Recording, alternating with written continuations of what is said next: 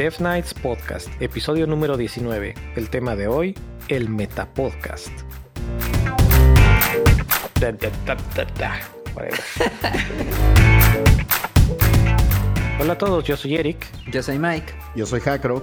y esto es Dev Nights Podcast, un espacio para platicar de programación, tecnología, podcast, espacios para platicar de programación, tecnología, podcast y otras ñoñerías.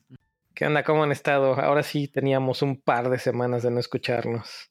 Sí, ¿eh? Este, ¿Tú qué tal? Pues es que les dio las, las gripas. Bueno, creo que a todos. A, a mí, pero con hace como un mes o así, y a ustedes esta semana. Entonces, ¿qué tal? Ay, feo, pero bueno, ya pasó. Les platicaba yo fuera del aire que empezamos desde hace 15 días, según yo, bien, bien contento. Pedí un par de días, un jueves y viernes, para ir a un evento en Nueva York que se llama Empire JS. Ah, Que es básicamente, sí, a veces se pone, las veces que, que he ido, o que he escuchado, que he visto videos, está, está interesante. Hace dos o tres años me tocó ir a otro que se llama, de los mismos organizadores, pero se llama Empire Node y obviamente está enfocado a JavaScript y Node. Y este otro se llama Empire JS y ya me había tocado también creo que ir a alguno. Y esta vez, pues ya pues, compré mi boletito, tomé me hicieron el reembolso de la oficina y todo bien contento. Pero cual que nada más me tocó ir un día. Porque eh, pues se puso mala mi perrija, se puso mala Masha. Y para no hacer el cuento largo, hasta en el hospital acabó un día. Este, afortunadamente nada más estuvo un día y al día siguiente la, la fuimos a recoger, todo bien, todos contentos. Y yo no sé si por el estrés o por el o por qué, pero me dio gripa, me tumbó todo un, todo un domingo ahí en cama. Y luego al día siguiente o a los dos días mi esposa también anduvo con migraña todo un día y luego al día o a los dos días anduvo con también con, con resfriado. Así que no, no, no, estuvo, estuvo fatal esa, esa semana, pero ya, ya esta semana ya estamos como nuevos, aquí estamos al, al pie del cañón este, grabando. Muy bien. ¿Y tú, Hacker, a ti qué te, qué te tumbó? Pues igual la gripa. Eh, recién llegué aquí a, a Monterrey, igual me dio gripa, entonces me dio gacho apenas este, salí de ella, entonces pues ahorita ya me siento mucho mejor, pero sí, es horrible, horrible enfermarse ahí de, de- de gripa, porque sí te, te tumba, la verdad. ¿O no? No, y luego enfermarte cuando estás de viaje, Oh, horrible. ya lo sé, ya lo sé. Sobre todo también cuando es un viaje de trabajo, entonces... Oh, peor. Oye. O sea, te enfermaste en un viaje y además viaje de trabajo. Sí, para que vean la suerte que tengo. No, no, no.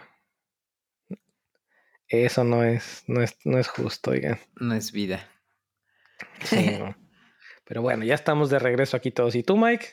Pues- ¿Sobreviviste estas semanas? Sí, ando medio cansado porque estos dos fines fueron así fines de como viaje y escalar. Entonces, el, el fin pasado, o bueno, más bien hace dos fines, me fui a Peña de Bernal en Querétaro a, a subir toda la peña escalando. Es una pared como de 450 metros aprox.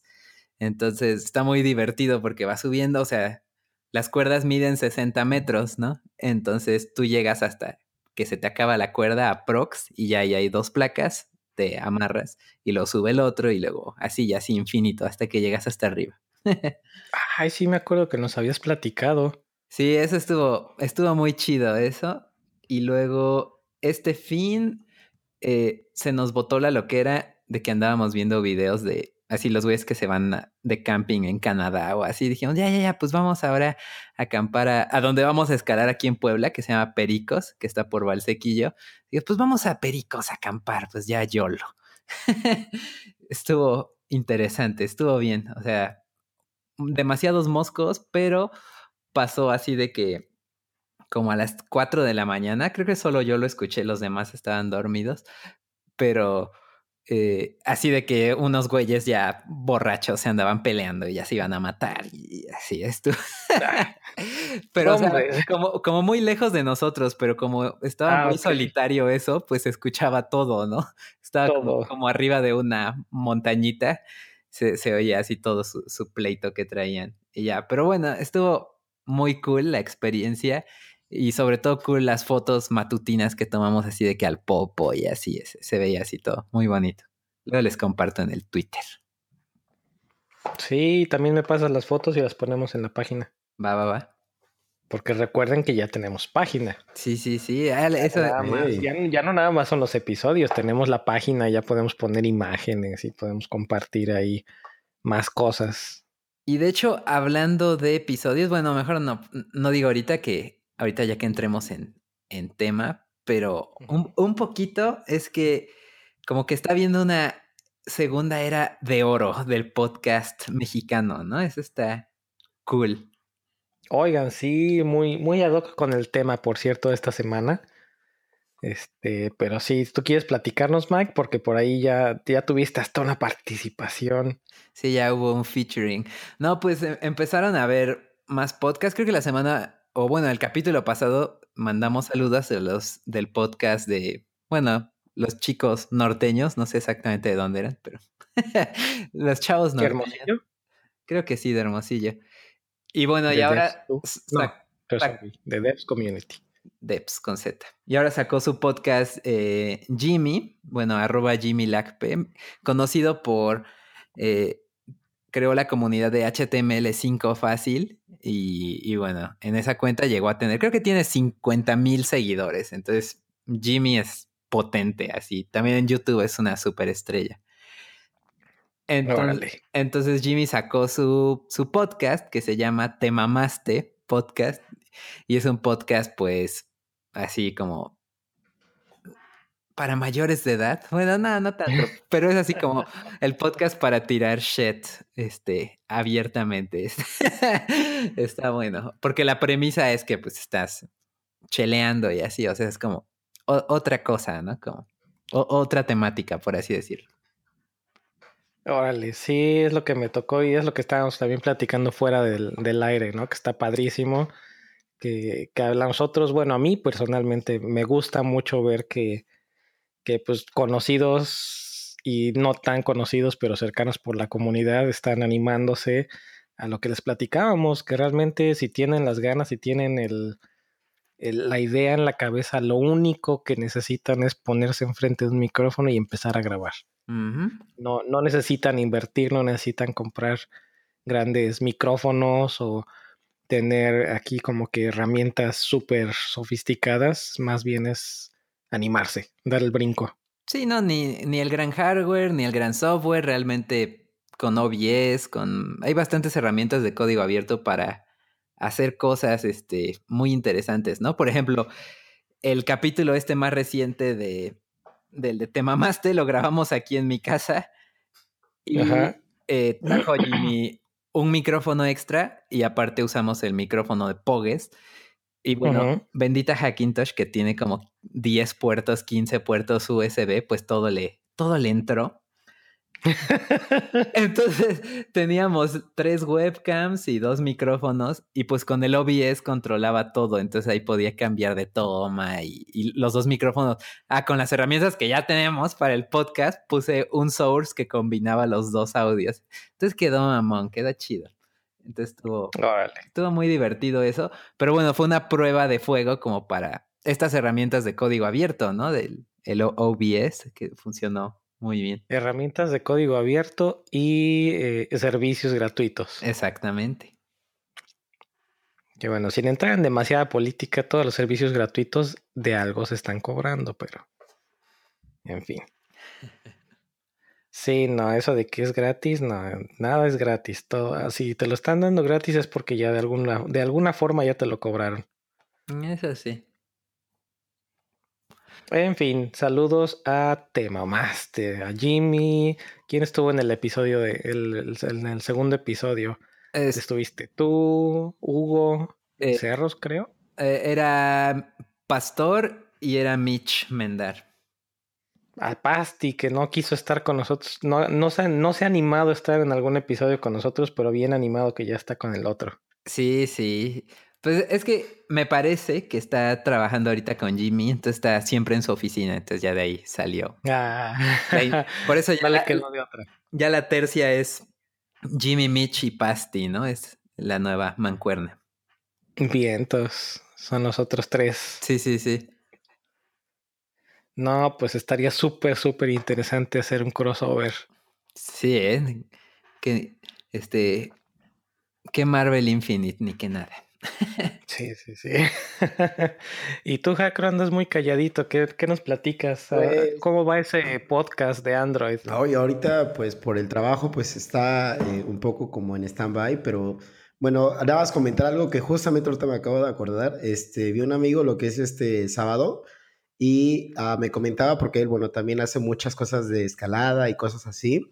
Me comentaba que aquí en Monterrey, ahorita ya no, este, había como un recorrido, eh, ves que pues en los cerros y todo eso, ¿no? Y me comentó que entrabas en una parte en donde eh, el recorrido era a través de lo que es uno de esos cerros y llegaba un punto en donde estaba totalmente oscuro, ajá, y tú ibas caminando con el guía, ¿no? Iba, iba toda la gente y ya no había vuelta para atrás y todo oscuro, imagínense lo que es un túnel o una caverna toda oscura y llegaba el Ujú. punto en donde estaba tan oscuro que no podías verte ni las manos, ¿no? O sea, totalmente oscuro. Espérate, y llegaba un punto en donde te decía, espérate, quédate parado ahí. Lo, vas a hacer lo siguiente, ¿no? Y me decía así, te vas a poner en posición como abrazándote, las manos pegadas así, no las vayas a abrir porque vas a dar un salto de fe. Entonces, Qué chingón. entonces, sí, sí, entonces era como de que este, te tenías que poner así, te ponían casco porque pues sí te dabas como golpecillos por ahí y tenías, tenías que dar simplemente un paso. Entonces escuché, me decía él que escuchabas el agua abajo, pero no sabías si estabas a 5 metros, a 15 metros, a 8 metros. Entonces literalmente era un salto de fe. Y me estuvo ¿Y en contando qué y, estoy sí. pensando yo? ¿Mande? Lo que perdón que te interrumpa, pero cuando, cuando, cuando dijiste lo de no sabes a qué distancia está, si a 5, a 15, a 50, y me- lo primero que me vino a la cabeza fue, pero si eres un nerd, como lo habíamos platicado hace un par de episodios también, ¿Avientas una piedra? No, ándale, avientes una piedra o más o menos calculas el tiempo que tarda entre el, el grito de la persona de adelante y el, Y el up. ándale, el, el, el splash, el, el sonido del agua. Ah, pero pues imagínate, aún así, la verdad es que el no ver a dónde vas a caer, o sea, sabes que vas a caer en agua, pero pues sí, ¿no? Es de hoy. Pero bueno, eso es conforme a lo que es el, el tema como de, de recorridos y este. Y pues nada, eh, yo ahorita, como les comentaba, he estado como full time de, mucho trabajo, bastante. eh, pero lo que es el podcast, de hecho, ya he estado eh, por ahí hablando con unos amigos, he estado como viendo como los temas que también se van a estar manejando que van a ser temas muy, muy buenos y bueno, estoy como, como contactando a la, a la comunidad de Android. Entonces, seguramente cuando, cuando salga ya los episodios, este, a muchos de ellos los van a reconocer porque, bueno, están súper activos también en, en el tema de comunidades. Entonces, pues yo espero que les guste, la verdad. Ya no lo pienses tanto. No, pues no, no es de pensarlo, es ahorita de tiempo. No, no, no, no, no, nada de pretextos. Mike, ayúdame. Pues es que hay, hay una cosa importante que, que nos pasa como devs, creo que vale la pena tocar este tema, que es el, el no saber decir no, el no decir que no. Entonces nos pasa mucho que dicen, oye, esta cosita, es, ah, sí. O en tu mismo trabajo, ¿no? Oye, este feature que no sé, ah, Simón, ahí échale en la cola, échale en la cola, cola, cola, cola. Y, y, y nunca dices que no, y entonces acabas saturado toda tu vida, ¿no? Y todo tu tiempo libre. Entonces es eso, como aprender a decir que no, al menos decir que no a las 5, ¿no? Que eso pues yo lo aprendí un poco de, de Eric, ¿no? Que a partir de las 5 ya a la verga el trabajo y ya te pones a hacer este, pues tus cosas, ¿no? Escalada, y así generas ese tiempo que ahorita pues no, no tienes, Hacker. Pero pues sí es como eso, y sí pasa mucho como devs y, y bueno, en general creo que como cultura mexicana de, de, no, de no decir que no, como que cuesta eso, ¿no? ¿Qué, qué opinan de eso? Fuertes declaraciones. No, es, muy cierto, pero bueno, no, no es como que siempre sea así, ¿no? Digo, ahorita es por un caso especial y deadlines y cosas así. Entonces, este, pues hay momentos donde sí tienes que, que, poner como de tu tiempo, ¿no? Pero, eh, pues en general les digo que yo ahorita ando tratando como de, de organizar como en, en, en tiempecillos porque también es difícil porque hay, o sea, hay desarrolladores Android, pero no todos están abiertos a platicarlo, ¿no? O a hablar justamente como de, ah, pues vamos a hacer esto. Algunos a lo mejor no tienen ni micrófono o no tienen con qué grabar y bueno, es un rollo, la verdad. Y como, y como ya sabes, aquí están las herramientas y, y, micrófono, pues no necesitas gran micrófono. Para empezar, como, como todo, como lo hemos, como lo hemos dicho y como muy probablemente lo vamos a decir un poquito más tarde, no, no le tengan miedo. El paso más importante es decir, órale, va. Eso pues sí. Pues sí. Muy bien, pues, pues eso. Eh, pues vamos a ver. ¿Tenía alguien. ¿Saludos? Ah, sí, ah, sí, es cierto. A ver, tú, tú, tú, Jacro, Jacro, que empiece Jacro. A ver, van para dos personas. Ah, perdón, es que vengo salido de la gripe y me escucho así. Ah, van para dos personas. El, la primera es Mayra, que bueno, nos escucha del diario, bueno, no del diario, sino cada vez que sale el, podcast. Eso me preocuparía. y este, y también, bueno, a, a Paul, que de hecho me escribió por Slack y, este, y bueno, me estuvo comentando que una decisión que iba a tomar por ahí de cambiarse de trabajo, que también nos pidió que habláramos de eso, de, de cuándo tomar la decisión de cambiar de trabajo, ¿no? Eh, también le mando un saludo y también le mando un saludo a lo que es eh, un compañero que el día de hoy aquí en el trabajo me enteré que también nos escucha, de hecho él, él este, al parecer me conocía de ahí y, nos venimos a conocer aquí en el trabajo, ¿no? Entonces, este, también le mando un saludo. Eh, no recuerdo su nombre. Arróbalo, arróbalo. porque soy malo para los nombres, lo siento, pero este, pero él sabe quién es, entonces también le mando un saludo. Este, me dijo que le gustó muchísimo el del efecto Cobol, entonces, eh, pues sí, esos son los saludos. Cool. Vientos. Mike. Uh, yo tengo un saludo para Y Bojalil, que me contactó por el meetup, o sea, como por inbox del meetup de Dev Nights. Este, pone así como, uy, bueno, a ver cuándo arman este este, reunión, pero eh, de mientras está muy padre eh, escuchar el podcast y saludos y no sé qué. Ay, y dijo que le encantó el capítulo de Oro por Espejos. ah, la, anterior. Entonces, pues sí, saludos a Y Bojalil. Eso. ¿Sabes qué? Me sigue encantando como esa parte que tenemos de, los títulos tan, ah, tan jocosos, ¿no? Sí, sí, pues es que van saliendo, así sale sobre la marcha. El, solito el episodio se nombra. Ya veremos cómo se llama, cómo se llama, cómo se va a llamar este, porque todavía no sabemos, pero seguramente para cuando termine ya vamos a tener un nombre. Eso sí. Muy bien, pues yo tengo un saludo atrasado porque eh, desde, que nos, desde que nos migramos a WordPress, la página, pues por ahí en uno de los últimos episodios nos dejó un par de comentarios muy, muy acertados. Eh, Rojo, David Rojo, si mal no recuerdo. Eh, sí, David Rojo. Entonces, pues también hay un saludo que, que no se ve, que no se note que, que, no, que no los vemos, que pedimos comentarios y a la mera hora no los vemos. No, sí. Sí, no, se, va, se va a dar así, pero no. Pero sí los vemos y sí los contestamos. Cool. De hecho, rojo está en el, en el Slack, ¿no? De Coders México, como rojo, así nada más. Entonces, sí. Sí, y si mal no recuerdo, ellos están trabajando con Ruby. Ok. Pues saludos a Rojo. Supongo que asocié, supongo que asocié el, el, nick rojo con el color de su foto, porque si mal no recuerdo, su avatar está como que en tonos rojos y pues en mi cabeza Ruby es de color rojo, entonces está ahí medio rara la asociación.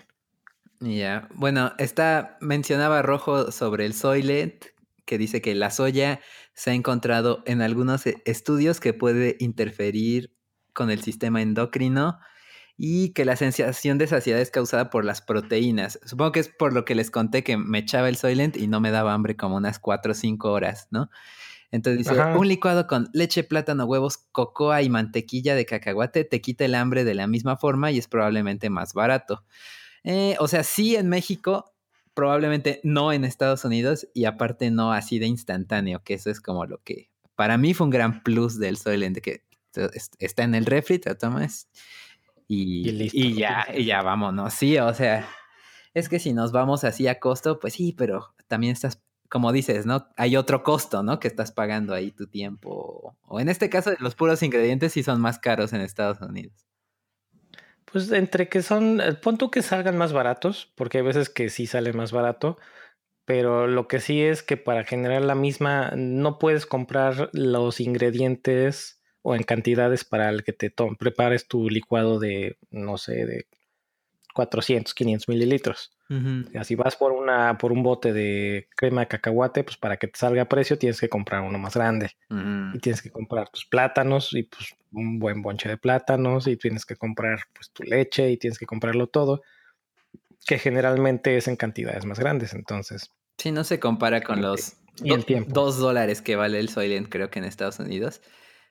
Aquí en México sí se maman, ¿no? Creo que vale como 600 varos una botella sí, está de Mercado Libre. Sí, yo, yo lo he visto, de hecho sí me metí y este y dije, "What?" O sea, pues qué tanto dinero tienen allá para que, o sea, de verdad están infladísimos los precios aquí. Sí, o sea, la, la botella vale más que el que el cartón, no, no te pases 600 pesos por una botella. Sí. sí a mí por eso también se me hizo como muy extraño. Dije, igual este de Mike no estaba choreando porque dije, o sea, ¿cómo crees que... o sea, imagínate todo el dinero que se tendría que gastar una empresa aquí en México para comprar esos, ¿no? Entonces, eh, pues sí está medio cañón eso. Sí, sí, no. Entonces nada más tiran dinero a lo eh, digo, haciendo referencia, para quienes no lo hayan escuchado, haciendo referencia, tal vez spoiler, ¿en qué gastan su dinero millennial? Ah. en figuras. no, pero espérate, está demasiado. ¿Dónde está? A ver.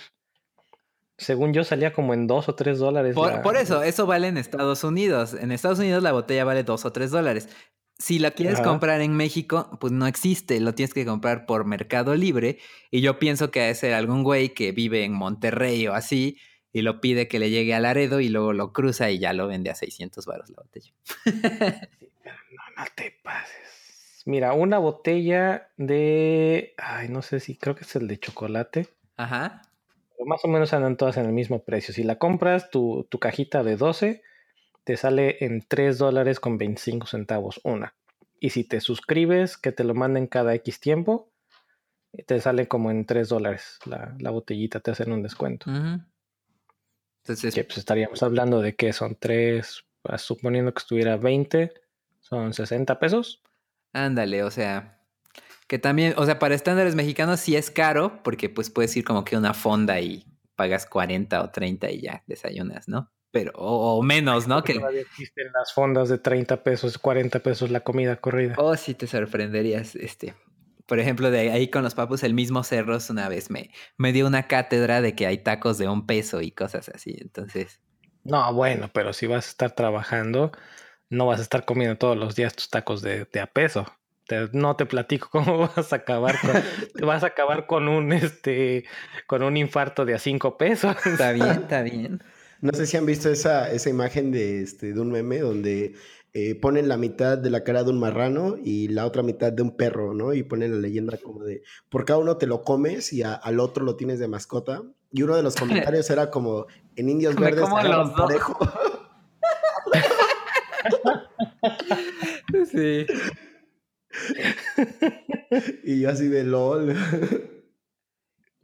y sí, y sí. No, qué fuertes declaraciones. De hecho, igual había una imagen en R México, en el subreddit. no mames.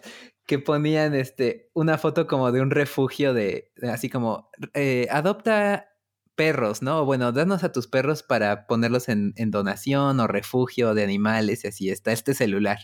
Con una dirección como, creo que de Monterrey o del DF, algo así. Y en otro lado, o sea, como en otro lado completamente diferente, era una foto que decía tacos de carnitas, Don Chemo, no sé qué. para, para tus eventos era el mismo número. no te pases. Ah, Illusion 100. 10 de 10. Pero bueno. No, qué feo. Qué feo. No, no, maltraten a sus mascotas, cuídenlas mucho, por favor. Sí, sí, sí. Son hijos. Eh, y, mira, eh, y mira que quién habla, ¿eh, Mike? Porque están geniales tus perrijos. Eso sí. Digo, yo no digo nada porque yo, por ejemplo, no tengo perros, pero este, yo tengo pescados y tengo como 50 más o menos. Ah, sí, tengo puros, este... Planificación familiar, Jacob, sí, por Pues por eso me asusté, pero digo, no, pues, son sobrinos. no, pero, pero, este, está, está, bien chido, les voy a mandar un, por ahí un video. Este, tienen luz de neón azul y todos son peces transgénicos, entonces son como esos colores fosforescentes y pues sí se ve bien chingón, la verdad. Órale. Cool, Que no se diga que Jacro discrimina género o origen genético. Bien, bien ahí. Bien, entonces pues ya tenemos pendientes para este, para este post, ¿eh? Ya tenemos por ahí fotos que subir y videos de, de peces modificados genéticamente para que sean fosforescentes o fluorescentes. Sí, pues bueno. De hecho, nada más les paso un tip. Eh, si están en la Ciudad de México o cerca de la Ciudad de México, está el mercado de peces. Ahí los peces están así súper impresionantemente baratos. Y hay una, o sea, es un mercado literalmente donde en lugar de que vender frutas, venden puros peces, puros animales acuáticos. Entonces está súper chévere eso. Órale. Cool. Pues pues creo que ya, no sé si alguien más tenga saludos, este, Eric, eh, Jacro. No, pero creo que ya, ya va siendo tiempo, ¿no? Que entremos en, tema. En tema. Ok, me parece bien. ¿Quieren comentar algún, algún link de forma breve para ah, no extendernos ya? Ah, bueno, yo voy a decir dos links que tengo, pero así rapidísimo. Uno se llama Tricks Editor. Está es un proyecto de código abierto que es un What You See is What You Get de pues un editor así, ¿no? Como el de Medium o una cosa así para escribir. Entonces, pues sí, en algún momento de, de mi carrera frontend me tocó hacer algo así, como, como construir tipo lo que hacen de los emojis cuando escribes en, en Twitter, que sale un emoji personalizado, y tuve que vivir lo que es el content editable, que es una porquería, no, no, no. Entonces, gran respeto a, a los que armaron esto, porque está muy, muy, muy complicado. Es la API de content editable es así cada browser la hace como quiere y, así, entonces sí está asqueroso.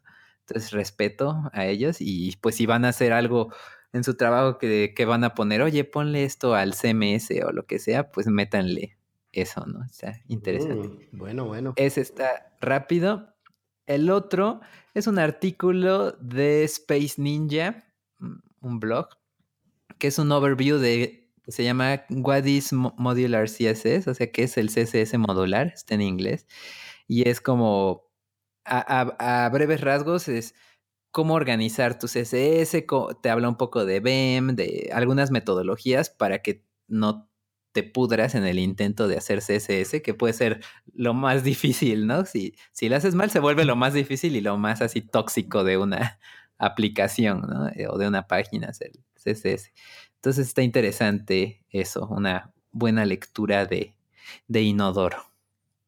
Nice. BEM for the win, definitivamente. Entonces, pues eso. Siento que se queda corto porque pues ya también a lo mejor estaría bueno hablar ya de lo de CSS in JS, específicamente de Style Components, que creo que es el que trae ahorita la batuta en, esa onda, que está también muy interesante y siento que ya es como que el siguiente paso después de BEM, pero, pero bueno, sin polémica, ahí la dejamos y pues, pues ya, esos son mis dos links de esta semana. Cool. Ah, pues yo la verdad ahorita no tengo links porque de verdad sí he estado muy ocupado, entonces, pero les voy a compartir ahí, ahí en mi timeline hay un montón de, ah, pero, bueno, hay un montón de links, pero todos son de Android, eso sí. Está bien, está bien. Eso que pues nos platicaste que a veces estaba en un evento, a ver, platícanos algo de rapidito. Eh, del evento ahorita, del, del, bueno, de la plática que di.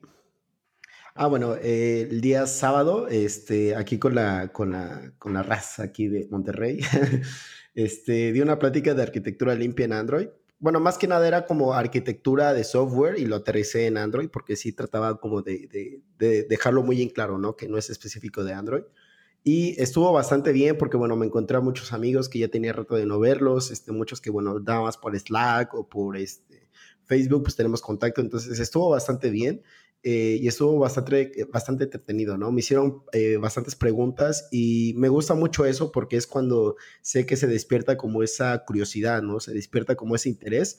Entonces, eh, pues yo muy feliz como de la vida, ¿no? De que me estén preguntando. Sobre todo, ¿sabes por qué? Porque este tema de la arquitectura limpia es un tema complejo. Es un tema que más que el nivel técnico de complejidad, es un es difícil poder llegar al punto en donde tú ya dices, ajá, ¿y qué es la arquitectura? O te llegas a enterar que, que existe lo que es una arquitectura limpia y llegar a ese punto es muy complicado y hay mil cosas que tienes que investigar para poder llevar como el camino correcto. Entonces, yo lo que trato de hacer es como simplificar todo eso y decir, mira, toma esto, esto y esto y, y ahora sí que ya tendrás como tu arquitectura. Entonces, pues muy bueno el evento. Entonces, bueno, no fue un evento, fue una plática nada más entonces, igual cuando, cuando quieran y, esté por la zona, igualmente puedo andar como dando pláticas y todo eso. Cool, cool, cool. Claro, igual a ver si nos puedes pasar tus slides. Sí, sí, sí. Bien. Para compartirlos. Muy bien, pues yo nada más tengo un par de links. Bueno, no, de hecho es un, link y, un, y uno que va a ser eh, futuro, en el futuro cercano un link también, porque todavía no lo redacto. Hace eh, un par de, bueno, no, las últimas semanas me ha tocado estar trabajando con eh, algo similar a lo que dices, Mike, nada más que este no es un WYSIWYG. Este es un, literalmente un editor de, código. Se llama Code Mirror. Y me tocó, eh, pues, tener que implementarlo o integrarlo más bien con, con algunas secciones del, del módulo que estamos trabajando en estos últimos sprints y nos topamos con, archivos pues bastante pesados que teníamos que renderear, 7, 8 megas o más de JSON. Y pues hacer no nada más eso, sino hacer eh, como que contenido en línea, como si fueran context menus en determinados eh, contenidos de ese, de ese JSON. Y pues todo estaba bien con uno chiquito hasta que llegamos a los, a los archivos reales, a la producción. Y pues sí, nos topamos ahí con unos cuellos de botella interesantes. Y pues a nada, ¿no? Que está, buscarle al, editor cómo hacer, cómo optimizarlo para que no, eh, no se congelara el browser, como no hiciera ese cuello de botella precisamente que literalmente congelara mientras intentaba renderear no sé cuántos cientos de miles de elementos en pantalla. Y pues igual un, un, hat tip o una mención ahí para los que hicieron Code Mirror, porque la verdad es que el, editor está muy, muy potente, puede renderear contenido muy grande sin que se le atore nada al, navegador. Manteniendo el, 60, el, los 60 frames per second muy chido. Y bueno, resultó que el cuello de botella estaba en otros lugares. Para no hacer el cuento largo, pues uno de los experimentos que hice fue con WebWorkers. Y pues quienes hayan leído un poco o hayan trabajado un poco con WebWorkers sabrán que eh, pues tienen que ser archivos independientes. Así que si compilan su código, normalmente necesitan tener otro JS u otros JS para, para los WebWorkers en general. Y como teníamos, como tenemos la aplicación con Angular, y no estamos usando un, setup común, sino que son eh, webpacks optimizados, bueno, no optimizados, sino como que custom made, homemade. Eh, la verdad es que no quería yo meterme a, modificar esos porque se me hacía que iba a ser un dolor de cabeza. Así que eh, llegando a la página de Mozilla, lo más interesante fue eso, que en la misma página de Mozilla Developer Network ahí te enseñan cómo hacer que tu web worker lo definas en línea. Mm. Así que literalmente estaba el web worker definido dentro de todo mi código que se compila a, un, solo archivo JS. Y pues bueno, ahí está en, el blog, ahí está, y lo, ponemos con, los links del episodio, pero muy, chido, la verdad, cómo poder definir ese web worker inline con tus funciones sin tener que estar batallando con otros archivos y definiendo nuevas reglas para compilar. Cool. Y la segunda, yo creo que la dejamos para otro, para otro episodio cuando ya lo tengo un poquito más maduro, pero es básicamente cómo hacer que desde mi celular, compartiendo un link ese, de un video de YouTube, ese en el en background, en, en la computadora de forma remota, se descarga el archivo de YouTube, se convierte en MP3, se sube a un servidor y queda disponible como un podcast para, para mí, como que para, un, para escucharlo después. Nice. Todo de forma automática. Muy ya bien. saben, automi- automatizar, automaticen Sí, todo. todo, todo. All the things. Cool. Pues bueno, pues ahora sí vamos a entrar el, en tema, este, Eric. Porque no, no, no nos pones en, nos inicias en esto. En contexto. Órale, los inicios. Sí, sí, sí. No, pues ya está. Ustedes ya están más que iniciados en esto. No, pues el tema de la semana es cómo generar y cómo publicar contenido. Y también Por eso decíamos ¿no? que estaba muy- Hablar como... Y ventajas y, y vaya, todo lo que, todo lo que circule alrededor. Y como lo platicábamos, pues es, y ya lo hemos dicho antes, es nada más que punto número uno, animarse.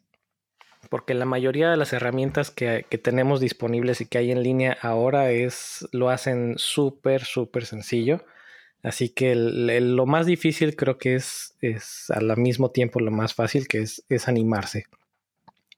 Y pues tenemos muchas formas, ¿no? Están la- los medios escritos, puede ser un, un blog, puede ser un ebook, o si les gusta el podcasting, como lo, han, como lo han escuchado últimamente, pues ya tenemos varios podcasts nuevos, no nosotros, sino primos, que también se están animando y de nuevo lo único que necesitan es animarse a hacerlo.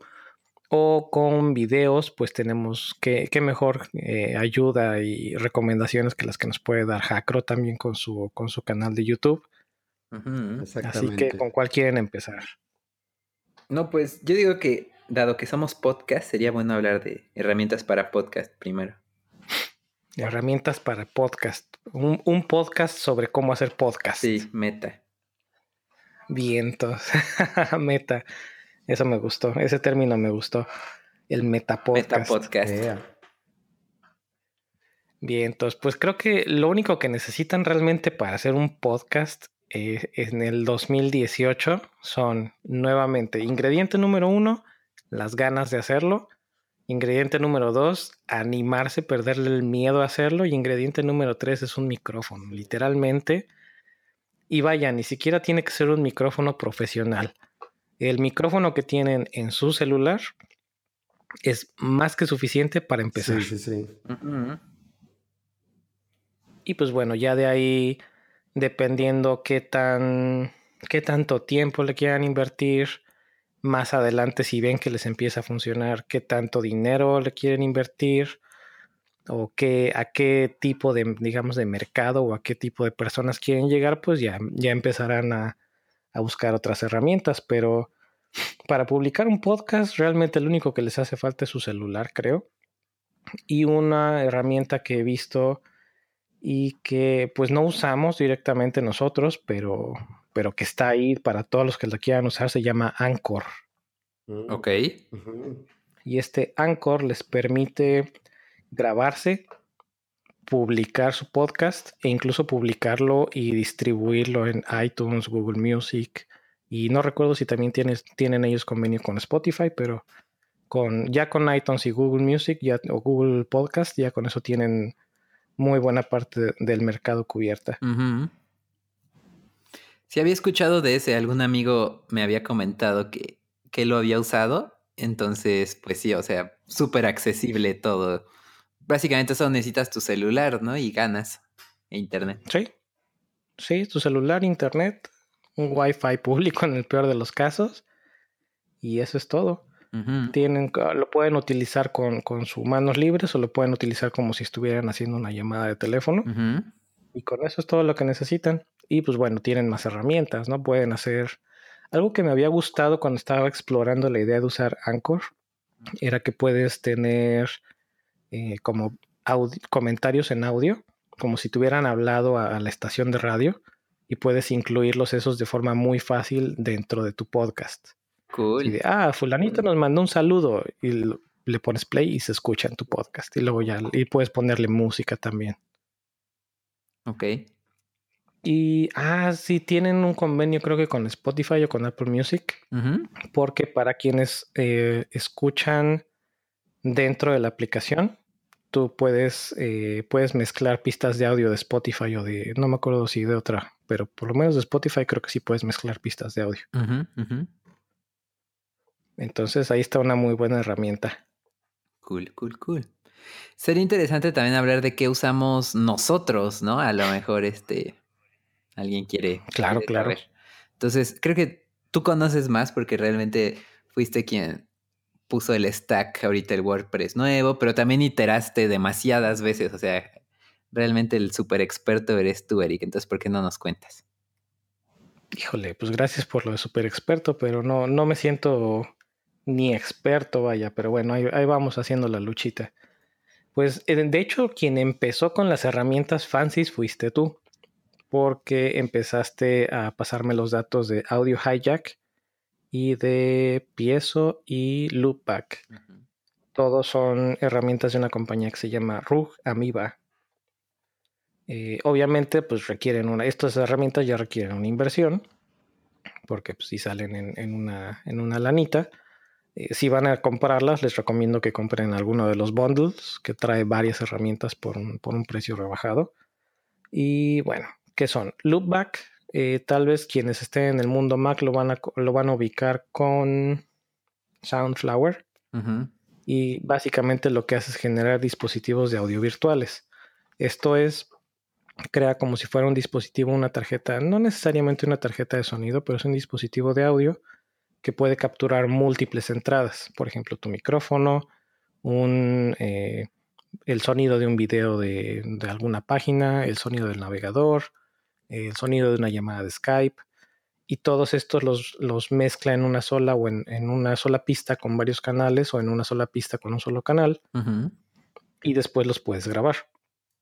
Porque generalmente cuando estás grabando un podcast, si solamente lo tienes, eh, si solamente te estás grabando a ti, o si tienes una llamada por Skype y eh, quieres que otro audio más escuche al mismo tiempo, pues así como que out of the box no se puede. Y con estas herramientas es muy, muy fácil hacerlo.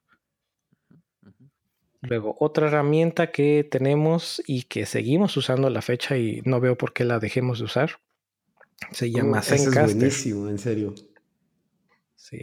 Hay varias, de hecho, Zencaster es una, hay otra que voy a buscar cuando alguien más esté platicando, porque no quiero interrumpir.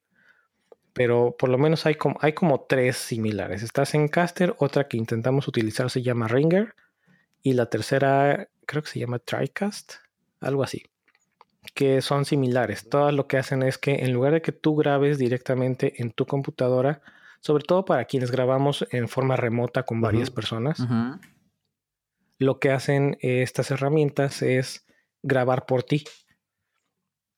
Y todas estas herramientas lo que hacen es grabar a cada uno de los que están participando de su lado. Porque ¿qué es lo que pasa con Skype? Te grabas tú muy padre, muy bien tu volumen, muy bien todo tu audio, pero el audio que de, las, de los que están participando contigo depende, depende mucho de tu conexión y de la conexión de las demás personas, porque de repente va a haber este, veces en las que se corta el audio o simplemente no tenga la calidad adecuada. Y estas herramientas lo que hacen es eso, es facilitarte el que no todo mundo se tenga que andar grabando con sus herramientas y luego mandándote los ¿Qué es lo que hacíamos antes? Antes...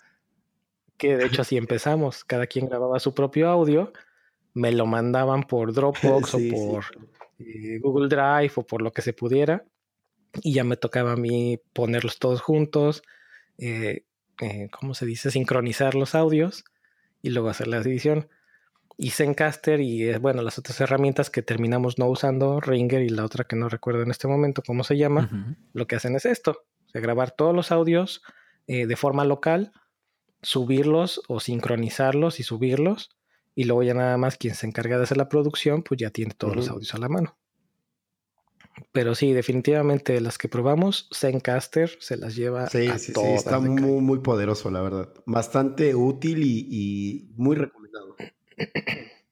Y no tienes que instalar nada, ni tú ni tus invitados. Sí, súper bien. Mató las otras apps que ya usábamos, las de paga. Bueno, que también Zencaster es de paga, pero bueno, mató las otras apps más caras, ¿no? Las de Loopback y Audio Hijack. Digo, cada una tiene como, como en todas las herramientas y como en todos los frameworks, cada herramienta tiene su pro para su caso de uso. Pero por lo menos para este caso de, grabarnos de forma remota, Zencaster los mató a todos. Y no tenemos ni siquiera que instalar nada. Abrimos Chrome o Firefox. Ese es mi único pero. Que no, no todavía no funciona en Safari, pero bueno, no me pasa nada. Eh, abrimos cada quien Firefox o Chrome generamos un link y listo, con ese link se pueden grabar automáticamente. Sí, está bastante bueno, la verdad. Y bueno, si tienen, eh, me parece que para dos personas, de forma, dos o tres personas de forma simultánea, es gratuito. Lo pueden grabar hasta ocho horas al mes. Y si necesitan más invitados de forma simultánea o eh, pues necesitan grabar más de ocho horas al mes, pues entonces sí ya tienen que usar la versión de paga. Mm. Mm, interesante. Bastante bien, para, para arrancar está excelente. Sí, pues de hecho los primeros episodios empezamos con la versión gratuita. Sí, sí, sí. Bueno, los primeros episodios que usamos esta herramienta, teníamos la versión gratuita. Cool, cool, cool. Y después me, me animé a pagar la, la, anualidad. Muy bien. Muy bien, pues, muy bien. E, es un excelente overview. Eh, Ahora vamos a hablar con el experto de, YouTube, que es Hackro. Cuéntanos de entrada cuántos suscriptores tienes y qué, cuál es tu flow pues la verdad, normal. La verdad, no, no, recuerdo muy bien cuántos ahorita tengo. La última vez eran como 25 mil suscriptores por ahí. Este. Conforme a YouTube, fíjate que, bueno, aparte de, bueno, de YouTube, eh, yo trato de generar contenido tanto en Medium como en GitHub y, bueno, en general trato como de hacer como bastante contenido, ¿no? Este, de YouTube, algo que les puedo recomendar de entrada es que se animen a hacer las cosas, porque muchas veces las personas no se animan a hacer, por ejemplo, un video, porque dicen, bueno, es que eso ya lo explican 10 personas. Sí, lo pueden explicar 10 personas, pero tú lo vas a explicar a tu manera. Entonces, así como yo, por ejemplo, cuando subía mis videos y decía, bueno, hay como mil videos que explican, no sé, las listas en Java, eh, bueno, hay muchas personas que no entienden cómo lo explican esas mil personas y te pueden entender a ti. Entonces, ese es un punto muy importante. No te detengas porque ya exista, simplemente hazlo y créeme que siempre hay público para todo. Algo que también quiero comentar para quien vaya, vaya comenzando sobre todo, es que traten de buscar, eh, por ejemplo, si es un canal educativo de, entrada, tengan en cuenta que es muy difícil, ¿no? Que, o sea, es mucho más eh, fácil con un canal que no tenga que ver con educación, que sea como de puras, un videoblog, algo así, es más fácil, pero cuando es educativo al 100% es más complicado. Entonces, de entrada, mentalizarse con eso. Pero un tip que les puede servir es que ocupen las keywords, busquen lo que son las keywords que más se, más se buscan. Y la otra muy importante, y, en serio, esto sí sirve realmente, en algún video que suban, pongan así tal cual como usted, ustedes como usuarios lo, lo escribirían en YouTube. Por ejemplo, yo tengo un video que se llama Cómo ser un buen estudiante de programación y en serio, yo hice la prueba con ese video. Agarré, puse así el título así súper larguísimo y paz, a los, no sé, a las tres horas tenía cinco mil reproducciones y ahorita es uno de los videos que tiene como 90 mil o 100 mil reproducciones. Entonces, eh, y de comentarios, una cantidad impresionante. Entonces pueden ocupar lo que son esos títulos y también ocupen lo que son tópicos, o sea, cosas que siempre todo el mundo pregunta, ¿no? Eh, de esa manera pueden, este, como empezar a subir, ¿no? Digo, hablo de contenido educativo, de lo demás, pues ya no sé. Em, también me gustaría como compartir ciertas cosas que, bueno, yo lo he visto ya en el tiempo que llevo haciendo videos. De videos tengo como cuatro o cinco años y en general contenido en plataformas X, eh, pues también tengo ya ratillo. Eh, y también es como parte de agradecimiento, ¿no? Muchas veces me llegan mensajes y no es como que mil diarios, no, no, no, de vez en cuando me llegan mensajes en donde las personas te agradecen, ¿no? Inclusive recién me llegó un mensaje que, que la verdad sí me, sí, sí, ahora sí que sí me, me alivianó el día, ¿no? Porque sí estaba como bastante estresado ¿Qué decía? Y, ay, lo estoy buscando aquí. De hecho, me lo mandó a mi correo. me lo mandó a mi correo. Pero así dos, dos, dos, tres, dos. Sí, sí, sí. Era, ah, bueno, me puso así como Carlos, que bueno, no sé, no creo que me escuche, pero igual si me escucha, pues saludos, ¿no? Dice, eh, hola amigos, saludos desde Venezuela. Sé que no es como dinero en PayPal porque yo antes pedía como donativos, que por cierto sí me donaban, pero centavillos, ¿no? Pero bueno, Este, dice, sé que no es como dinero en PayPal, pero entenderás que aquí la situación es complicada por el tema de, del dinero, ¿no? Eh, quería aprovechar que dejaste tu correo, un tutorial de Retrofit para agradecerte por el mismo. Apenas inicié, hasta ahora todo bien, espero que me sirva. Y bueno, solo era para eso, para agradecerte. Suerte en tus planes. Entonces, como esos, igual apenas recibí un mensaje en mi cuenta personal de una chica de Colombia que también me agradecía. Entonces, eh, son mensajes que, que, que, van llegando y que la verdad es como, en lo personal, es una forma en como yo me siento como muy grato porque digo, bueno, el contenido lo hago porque me gusta. Nunca espero como de, ay, voy a ganar así dinero con eso. Digo que YouTube sí me sigue. Ah, ahorita ya no me paga. De hecho, el partner me, me, este, me quitaron el partner. Este, entonces yo ya no recibo nada de ahí, pero pues igual no me importa, ¿no? Realmente nunca lo hice por eso. Pero este, sí está bien chévere. Pero ahora algo que les puede interesar más, más aparte de todo esto, es cómo te puede ayudar en la parte profesional, que es algo que muchos eh, a veces se preguntan, ¿no? O que pocos saben realmente. En lo personal, el que tengas una cuenta de, eh, siendo desarrollador, una cuenta de GitHub con contenido ahí, el que tengas a lo mejor eh, tu, perfil en Stack Overflow y que sí tengas como movimiento por ahí, ¿no? Que tengas varias respuestas. El que tengas tu, este, bueno, lo de Medium, que tengas inclusive hasta un canal, bueno, el canal YouTube ya es un extra muy grande, pero el que tengas esto te va a ayudar bastante, bastante a las empresas porque eso es lo que hace que destaques sobre otras. Créeme, yo he estado en situaciones en donde gracias a esta característica o, a este como em, a este plus, eh, he conseguido el trabajo frente a otros, ¿no? Porque realmente a las empresas les importa mucho que la gente sea apasionada. De verdad, las empresas buscan muchísimas veces eso. Entonces, eso es lo que te hace que destaques de entre todas las personas que aplican.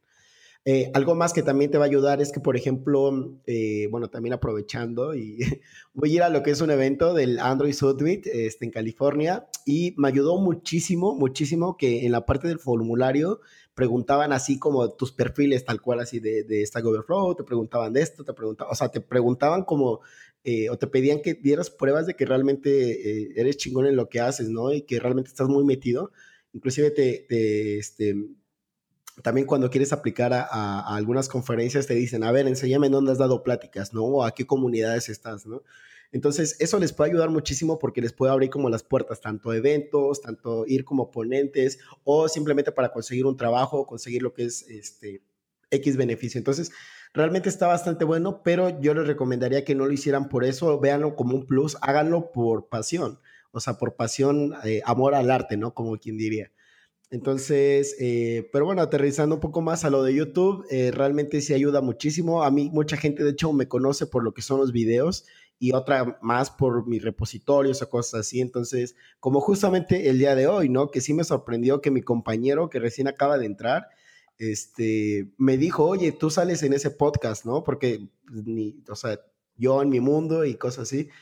Y le digo, ah, le digo, sí, sí, yo soy. Dice, ah, es que me sonó el nombre, ¿no? De, de, de Hackro y te vi aquí en el Slack de la empresa y dije, ah, pues igual y es el mismo y sí. Entonces, eh, tú nunca sabes em, el contenido que creas, tú nunca sabes cómo te va a ayudar o cómo te va a relacionar con las personas el día de mañana. Puede que el día de hoy estemos grabando, por ejemplo, este podcast y el día de mañana, y alguien lo está escuchando el día de mañana en Japón y yo me dé la locura, me vaya a Japón y me encuentre esa persona. Tú nunca sabes cómo puede, como eh, el Internet es muy grande, entonces no sabes cómo pueden ser las, las, relaciones ahí de información. Entonces sí les recomiendo que hagan contenido y pues hablando de la parte de YouTube, si creen contenido, crean videos este, de lo que sepan, no importa si es básico o si es muy avanzado, de preferencia avanzado estaría muy chingón porque no hay información de eso. Entonces, eh, pues sí, eso sería básicamente como algunos tips y algunas cosillas que me han pasado ahí con YouTube. La mejor forma de aprender es enseñando. Sí, sí, sí. Y de verdad, yo a veces me, me, ponía así y, le decía a otros amigos, oye, pues enseña lo que sabes, ¿no? O sea, obviamente de otras áreas. Y me decía, no, pero es que, eh, o sea, yo no sé mucho. Y, y yo, le, eh, yo le ponía mi ejemplo, le decía, mira, yo tengo videos y tengo, no sé, como 200 videos ahí más o menos. Eh, y yo si me comparo con lo que es a lo mejor eh, un, un, expert o de estos este, chicos o chicas que, que, están en las conferencias de Google, que las están impartiendo y demás, pues yo soy como un 3 y ellos son como un 100, ¿no? Pero más sin en cambio el contenido que yo hago a mucha gente le ayuda, a gente que aún está aprendiendo, ¿no? Y que yo sigo aprendiendo. Entonces, este, sí, la mejor forma de, como regresar ese favor es justamente haciendo videos. Y otra cosa muy importante, este es un tip así muy chingón que les va a ayudar. Cuando no entiendan algo, así por ejemplo, no entiendo cómo funciona esta cosa, ¿no? En Android o cómo funciona en JavaScript. Hagan un video. Y no es lo mismo saber hacer las cosas que enseñar a hacer las cosas, porque cuando las sabes hacer, las haces automáticas pero cuando las tienes que enseñar, tienes que saberte de P a pa. Entonces, eh, si quieres aprender algo, si algo se te dificulta, ponte el reto de hacerte un, un video para un tutorial y créeme que de esa manera lo entiendes porque lo entiendes. Hay una frase, no me acuerdo si era de, si es de Einstein o si por lo menos se la atribuyen a Einstein, pero no está eh, documentado o confirmado, que eh, según esto decía que si quieres saber si realmente dominas o conoces algún concepto, se lo expliques a tu mamá o mm. a alguna persona mayor. Si te entiende, es porque definitivamente lo, lo dominas y lo sabes explicar. ¿Por qué? Pues porque sabes tomar esos conceptos y sabes ponerlos en contexto de quien te está escuchando. Y cuando no sabes o no dominas un tema, pues no tienes ni idea de cómo explicarlo. Exactamente. Muy bueno, ¿eh? El reto de la semana, explicar a nuestros padres este, programación este, funcional, ¿no? programación reactiva. Eventos. Ay, eso me encantaba. Cuando estaba yo en, en Softec, eh, pues tendí, tuve la, la, oportunidad de especializarme un poco en, Flex, al grado de que me ponían a, dar cursos internos y también de, repente a unos que le llamaban academias para las universidades, a ver si captábamos, eh, captábamos gente nueva. Y uno de mis temas favoritos a la hora de, explicar eh, los conceptos de Flex era el de eventos y lo tenía yo tan, ya tan dominado que, hasta era la parte que más me extendía yo en, el curso, pero lo hacía así porque era una de las partes con las que más batallaba, la que más veía yo que la gente batallaba para entender eh, algunos conceptos en Flex. Y a la fecha creo que es esos, por lo menos esos, ese tema de eventos en, pues en muchos, en muchos temas, no nada más en Flex, sino también en JavaScript, es como que no sé, no sé, como que a la gente no le termina de caer, o a mucha gente no le termina de caer bien qué es un evento y cómo funciona un evento. Pero sí era uno de mis favoritos.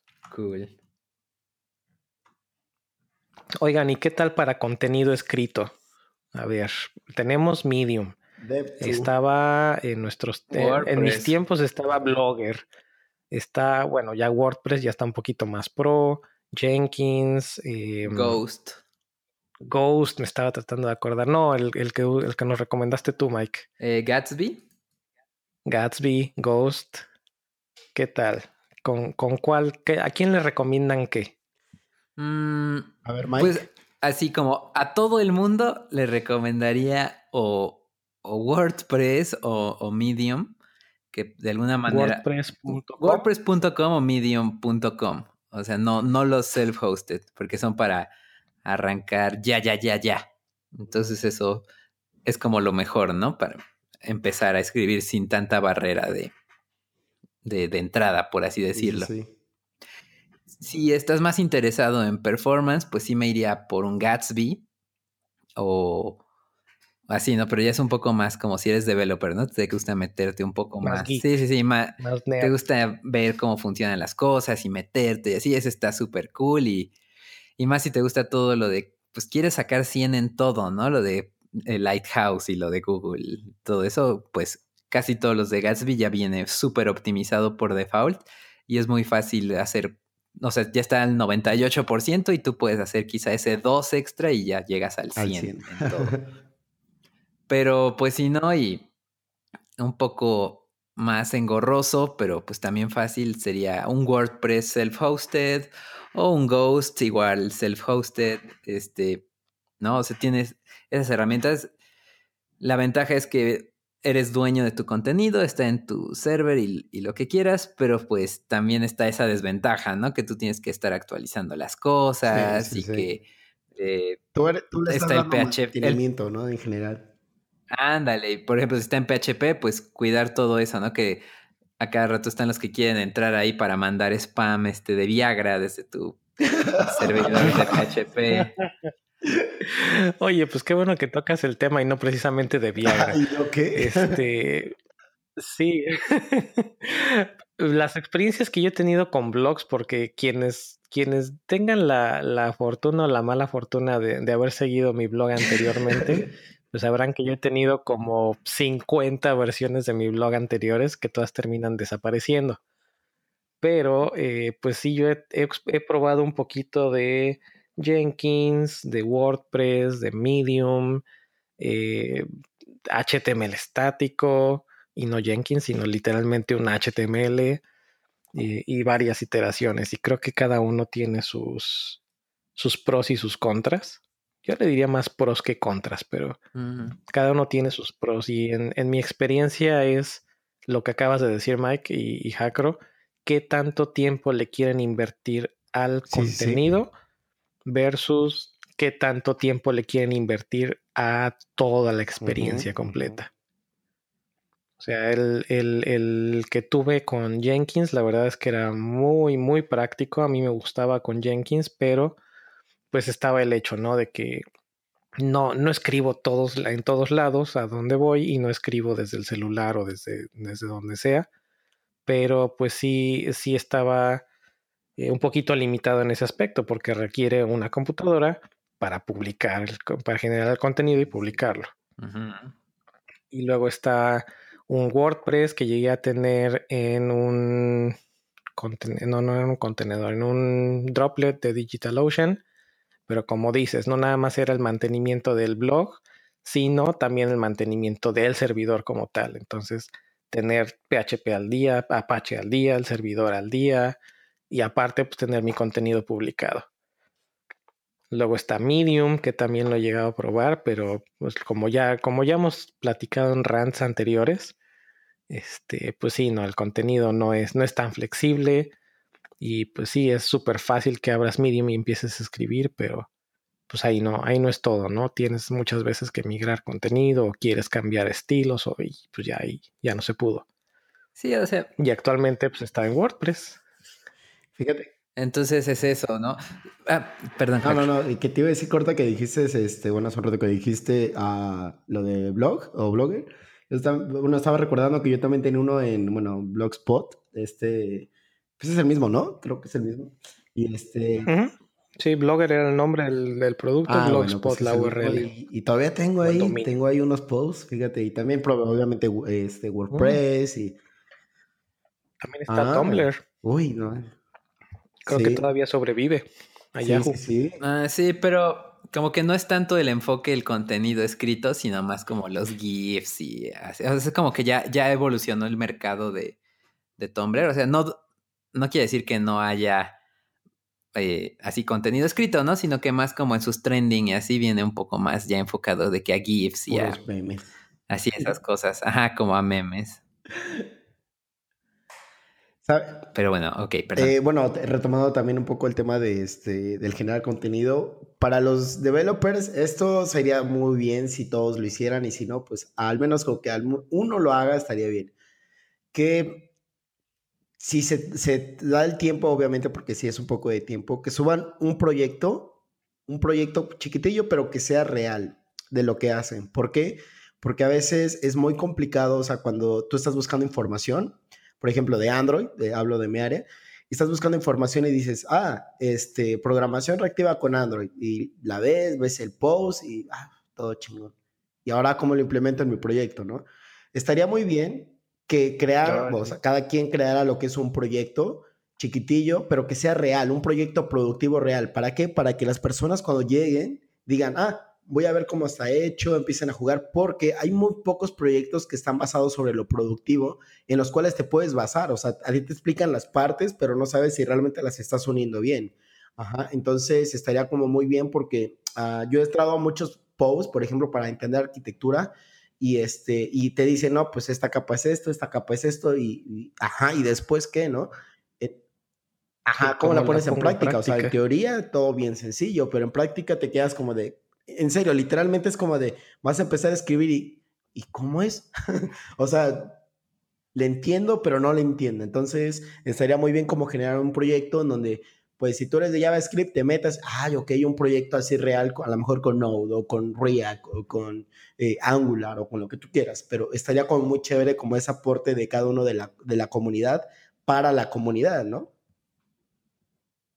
Sí, son las mejores experiencias porque no nada más estás haciendo el ejemplo de, eh, no sé, Reactive X con bla por decir algo, sino que estás poniendo, lo estás aterrizando en un caso real, lo estás mostrando, como igual como en el de los web workers que les mencionaba al inicio. Ese sí ya está publicado por ahí en, mi blog. Y ahí está el código. O sea, no nada más te platico, ah, no, si hice un web worker embebido en mi código fuente, sino que ahí está el código y ahí lo pueden ver y ahí lo pueden probar. Y en, ah, pues otro ejemplo rapidísimo que tengo que buscar a ver si ya lo publicaron de Empire.js, en el caso de JavaScript, los generators. O sea, el, concepto está padrísimo, pero nunca había visto un ejemplo claro y conciso que me dijera cómo usar y cómo sacarle provecho a los, a los generators en JavaScript hasta que una persona en este, en este evento puso un ejemplo de cómo replico un Tamagotchi en, web utilizando los generators. Mm. Ya todos fue, todos así, fue de mind blown cómo usarlos. Sí, sí, porque además ves el ejemplo funcionando, el, ejemplo progresivo de qué hizo, cómo lo hizo y las ventajas que tuvo al hacerlo mm, de esa forma. Entonces, pues padrísimo, ¿no? Y ahí está, de hecho, otra forma de generar contenido. Tal vez un poco más, más complicada, no por el hecho de cómo hacerlo, sino de buscar la oportunidad, pero es, eh, es igual que es como un video o un podcast, es hacer, preparar una presentación y hacer una ponencia. Hacer una ponencia en cualquier espacio que tengas. Aparte, ¿sabes qué? Ahorita que estaba pensando en lo que les había comentado, este, de lo del proyecto, eso aparte a ustedes les puede servir como carta de presentación para lo que son los trabajos porque es como de, mira, ahí está el proyecto, así es como trabajo, ¿eso es lo que buscas o no es lo que buscas? Y de verdad, eso también ayuda muchísimo, o sea, corta el tiempo de, de, los procesos de entrevista, entonces eso también es un plus para ustedes. Sí, te puede incluso hasta quitar entrevistas encima. Lo digo por experiencia propia también. El, el hecho de que, de que demuestres, no nada más platiques, que sabes hacer algo, sino que lo demuestres ya con, con hechos, es, es, así como que el, mega plus. Cool, cool, cool. Y bueno, para los que están... Ah, bueno, antes de, retomar este otro tema, el otro medio escrito, libros o ebooks. ¿Quién ha tenido experiencia con esto? No, yo no. No. ¿No? Ninguno de los dos. Bueno, pues yo les voy a recomendar, aunque no es como que algo que haya yo publicado como tal, si es algo que he compartido de forma interna en, en al menos un par de ocasiones cuando he hecho eh, lo que le llaman knowledge transfer, que es básicamente cuando salí de, de una empresa para, para, dejar como que información básica de, de, un proyecto. Se llama Gitbook. Ah, cierto. Y utiliza Markdown y utiliza Markdown y Git en general. Puede ser con GitHub, pero es, Git y Markdown para generar eh, contenido ebook y ya se publica a EPUB, eh, Mobi, creo, que es el de, o era el de Kindle. Y me parece que ellos mismos tienen un, workflow para publicar en, iTunes y en, en Amazon. Sí, porque eh, yo, bueno, me recuerdo que una vez pregunté, no recuerdo si en Slack o en Twitter, no recuerdo muy bien, y me, lo habían recomendado, porque yo en mis repos eh, tengo un repo que se llama Android uh, Tutorials, algo así, donde está segmentado por, este, por RX, que inyección de dependencia, lo que tú quieras, y me comentaron ese que era mejor para poder mantener como un, como si fuera obviamente un libro, ¿no? Un libro virtual. Entonces, eh, cierto, es cierto, y lo vi y sí estaba muy, muy bien. Sí, pues igual pueden publicar a PDF y pueden publicar a... Es más, si no me falla la memoria, pueden incluso hasta publicarlo como un sitio web mm. estático. Y queda en forma, en forma de, libro electrónico. Es, también les paso el, dato.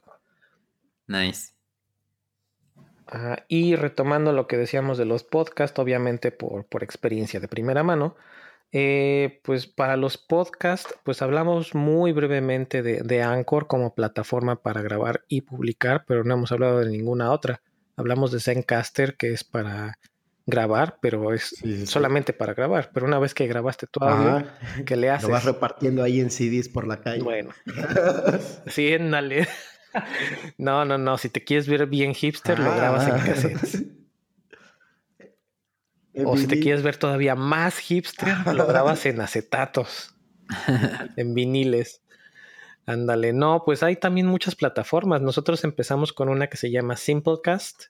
Muy, muy buena, la verdad. No es gratuita, eh, pero es muy buena. Si no me falla la memoria, cobran 12 dólares al mes. Y la super ventaja que yo le vi a, Simplecast cuando lo empezamos a usar fue que eh, el precio no se me hizo nada, nada malo, la verdad, porque te dan hosting ilimitado. Y esto es muy importante cuando estás trabajando con un podcast. Hosting y ancho de banda. O transferencia. No, transferencia. Es muy importante cuando estás con un podcast porque pues vas a generar audio y el audio no es normalmente un archivo pequeño.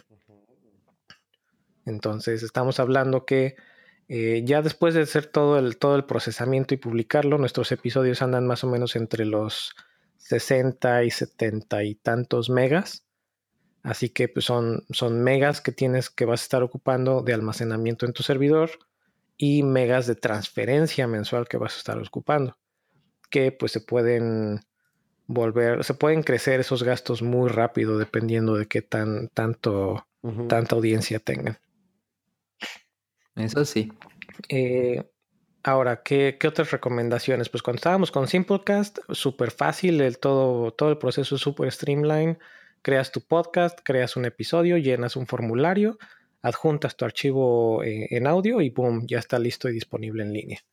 Y ellos mismos te dan, te dan tips de cómo publicarlo y de cómo publicarlo en iTunes y, en Google Podcasts, que es facilísimo también llenar un par de formularios y listo. Eh, ¿Qué otras cosas? Eh, de ahí nos movimos a WordPress y otro tip que les puedo dar es que si lo van a hacer en, WordPress no tengan sus archivos de audio en el mismo servidor en el que tienen su, sitio. Porque volvemos a lo mismo. Quienes están descargando esos, esos eh, archivos MP3 van a impactar el performance de su sitio web. Lo que nosotros hicimos fue mover los archivos en, en S3. Entonces el blog está en WordPress, todo el audio está en, S3 y además tenemos el Mega Plus de que las transferencias o los gastos mensuales son súper, súper bajitos. Cool. En comparación con los, con los 12 dólares, digo, el, WordPress está hosteado en un server que ya de por sí se está pagando, así que pues, ese gasto no cuenta. Por lo menos no para el podcast. Y de los 12 dólares al mes que estaba con Simplecast, ahora en, en S3 actualmente son como 250, 260 dólares al mes. Nice. Buena, buena, buena. También quería, quería comentar, bueno, perdón que, que, interrumpa, no sé si llamaste el tema por ahí, pero quería comentar como también una forma de generar contenido de cierta manera y, y quiero como poner el, el, punto sobre la mesa, son los meetups. Mucha gente eh, me ha preguntado, porque yo pues ando de aquí para allá y que ando en, en una plática y dando otra y cosas así, eh, me han preguntado, ¿no? El, el, oye, pues yo quiero enseñar esto, ¿no? Pero pues la neta no sé, o no sé cómo acercarme a las comunidades, ¿no? Eh, por lo regular, pues los meetups, pues en la página, búsquenlos tal cual, ahí, ahí van a aparecer las comunidades. Y ojo, las comunidades justamente es eso, es una comunidad. O sea, las personas que pasan ahí explican lo que saben, explican lo que, lo que quieren compartir. O sea, si tú tienes una idea o quieres, oye, resolví este problema, estuvo bien cabrón, me tardé una semana y quiero compartirlo por si a alguien se le ocurre o por si a alguien le ayuda, ¿no? Entonces... O por si a tu yo del futuro se le olvida cómo te graben y ahí después, un año después, lo vuelves a ver y dices, ah, chinga, ya, ya me acordé cuál fue mi error, ¿no? Entonces, este, eh, acérquense a las comunidades, esa también es otra forma, uno, de generar contenido para la comunidad, pues sí, ¿no? Eh, pero la otra es que muchas veces por ahí puedes encontrar oportunidades de trabajo. no sé por qué siempre, pero el generar contenido te lleva a encontrar un trabajo. Entonces, este, eh, en, ese tipo de eventos, bueno, en los meetups puedes encontrar como oportunidades de trabajo y más que nada puedes encontrar un feedback que no vas a poder encontrar como en internet tal cual. Entonces, eh, pues sí, acérquense a las comunidades y esa también sería otra forma de generar contenido. Sí, porque en general, en, digo, no es, no es el 100% de los casos, pero frente a frente o in real life, de persona a persona, es mucho más difícil que te hagan troleo o que te hagan bullying a que te lo hagan en No conoces a mi amigo gorro. No es, imposible. no es imposible. Yo no estoy diciendo que no pase, pero es, creo que, eh, y también depende mucho del lugar, ¿no? Del lugar y de la situación si vas a, un evento, si vas a participar como ponente a un, a un, evento en el que pues tenga buen código de conducta, pues está seguro que va a ser un, un ambiente pues saludable, es la forma correcta de decirlo. Un, ambiente bueno para todos, tanto para ti que vas a compartir como para los que van a, recibir lo que estás compartiendo. Y en cambio en línea, pues si te estás, tienes que estar abierto, ¿no? Tienes que estar... a saber tomar las cosas como de quien viene. Si te dan un comentario bueno, pues obviamente, como dices, ¿no? Te levantan el día, incluso hasta de videos que tienes años de haber publicado. Que luego yo no sé, de hecho, cómo me ubican, me imagino que hacen su tarea y me ubican este, en videos de que hice de Backbone hace... sí, hace añísimos. Y todavía apenas me llegaron unos comentarios por ahí en, Twitter que, como dices, te levantan el, del día. Pero pues así como estos mismos, pues habrá otros comentarios de personas que no, no tienen los mismos puntos de vista que tienes tú y pues igual, ¿no? Tomarlo como de quien viene. Si no les gustó, pues, pues ok. Hay una regla que yo leí eh, alguna vez eh, que estaba metido un poquito más en, aprender cuestiones de, de social media. La verdad es que tengo que buscar el, autor porque no, no, quiero equivocarme y no quiero dar el dato equivocado, pero comentaba de una regla que le llama los tres strikes. Y es, eh, o no, no, son los, creo que sí son los tres strikes o los tres, no, tres rounds, perdón, como si fuera boxeo. Tres rounds. Entonces, publicas tú algo en línea. Digamos que ese es el inicio. Primer round es alguien te comenta algo no, pues, ¿sabes qué? Es que sí está padre, pero no, mm, eso no está bien porque es así y así. Entonces ese es el primer round. Segundo round, tú contestas, ok, gracias por tu comentario, bla, bla, bla. Eh, pues, esto se, se, adecua más a, a, esto, bla, bla, bla, y por eso, bla. Si esa persona tiene simplemente ganas de molestar, te va a volver a contestar. Va a ser el round 3 no, estás mal porque eso no está bien, esto es así, bla, bla, bla, bla, bla. Y ahí muere, ya no contestas. Sí, ahí lo dejas. Sí. Porque si vuelves a contestar, se vuelve ahí una, se vuelve una discusión infinita y puede escalarse y puede haber más problemas. Como quien dijera, y como también haciendo mención a este mi amigo Sebastián Gorro, a veces pues a uno le gusta raspar la madre. entonces, entonces sí, o sea, hay gente que la verdad es que, o sea, luego ni siquiera te comentan cosas relacionadas con eso, sobre todo, bueno, hablando otra vez de experiencias en videos, yo he tenido comentarios, me acuerdo de uno, no sé por qué, pero me acuerdo de uno que me, el video súper genial, un montón de comentarios así de agradecimiento, y había uno de, no mames, no, ni siquiera te estás peinando. Y yo así de, ¿y qué chingados tiene que ver que no me peine con que, o sea, con, el video? No tiene absolutamente nada que ver, ¿no? Entonces, lo vi, la verdad es que sí me hizo reír bastante, o sea, porque digo, pues sí, no me, no me peino, si soy yo, ¿no? Pero, este, pues sí, tienes que estar preparado también para comentarios totalmente fuera de lugar, groseros, pero también comentarios muy buenos. Y los buenos son los que eh, eh, ¿cómo, va la, esta frase, este, este anuncio del gobierno? Lo bueno cuenta, pero cuenta mucho. ¿Cómo va? No recuerdo muy bien por ahí, pero este, ¿tú, ¿tú, recuerdas, Mike, cómo, cómo dice esa, esa frase? Sí, las cosas buenas no se cuentan, pero cuentan mucho o algo así. Pues eso mismo, lo que dijo él.